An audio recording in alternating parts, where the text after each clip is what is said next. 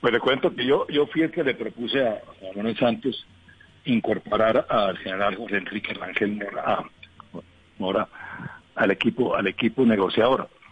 Primero que todo por la ascendencia que él tiene sobre la tropa. Es una persona que tropera, con mucho prestigio, un líder militar indiscutible, y vincularlo al equipo negociador era realmente un factor de que garantizaba que por lo menos las fuerzas militares se iban a sentir representadas en esa mesa. Y de hecho así fue durante los primeros años, los primeros tiempos.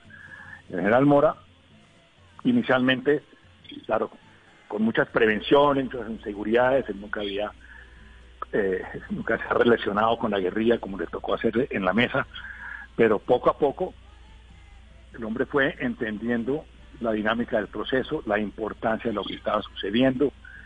Siempre tenía sus dudas y, vivía bajo el acoso y la presión permanente de los sectores, digamos, ultraconservadores de las fuerzas militares, representados en, en ACORE, en la Asociación de Oficiales Retirados, que siempre ejercieron presión sobre general Mora para que para que se retirara o para que no facilitara recuerdos. Pero él, hasta el final, todo lo firmó, con todo estuvo, con todo estuvo de acuerdo, por lo cual no, no dejó de sorprenderme a mí esta última salida de él, porque porque yo, yo se le atribuyo a que a las presiones de, de la derecha y de Acore se hicieron muy grandes, pero general Mora asistió durante todos esos años a todas las discusiones que eran minuciosas, exhaustivas, sobre todos los puntos imaginables.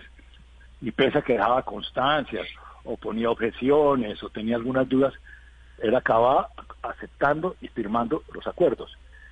Ahora cambió de posición, pero eso ya es por Pero, otros que, motivos que pero, hablan. pero ¿cuáles serán esos motivos para que el general Mora haya cambiado de posición? Sí, habrá que esperar a, que- a ver qué dice en el libro, pero de lo que ha dicho él, él, él- él alega que a última, en los últimos acuerdos se desconocieron eh, otros acuerdos previos que se le hicieron concesiones innecesarias a las FARC, que se incorporaron al equipo personas como, Iba- como Iván Cepeda, Roy Barreras, en fin, él tenía unas molestias con eso, pero nunca les hizo tan explícitas como lo ha hecho ahora. Yo se lo atribuyo a, circunstancias políticas y tal, pero pero habrá que ver qué dice en su libro. La verdad es que es que es un poco desconcertante que una persona, yo lo respeto y, y, y a mucho, y tengo excelentes relaciones con General Mora, pero sí quiero saber en su libro fundamentalmente qué es lo que lo llevó a decir ahora que no de acuerdo. Hello, it is Ryan, and I was on a flight the other day playing one of my favorite social spin slot games on chumbacasino.com. I looked over the person sitting next to me, and you know what they were doing?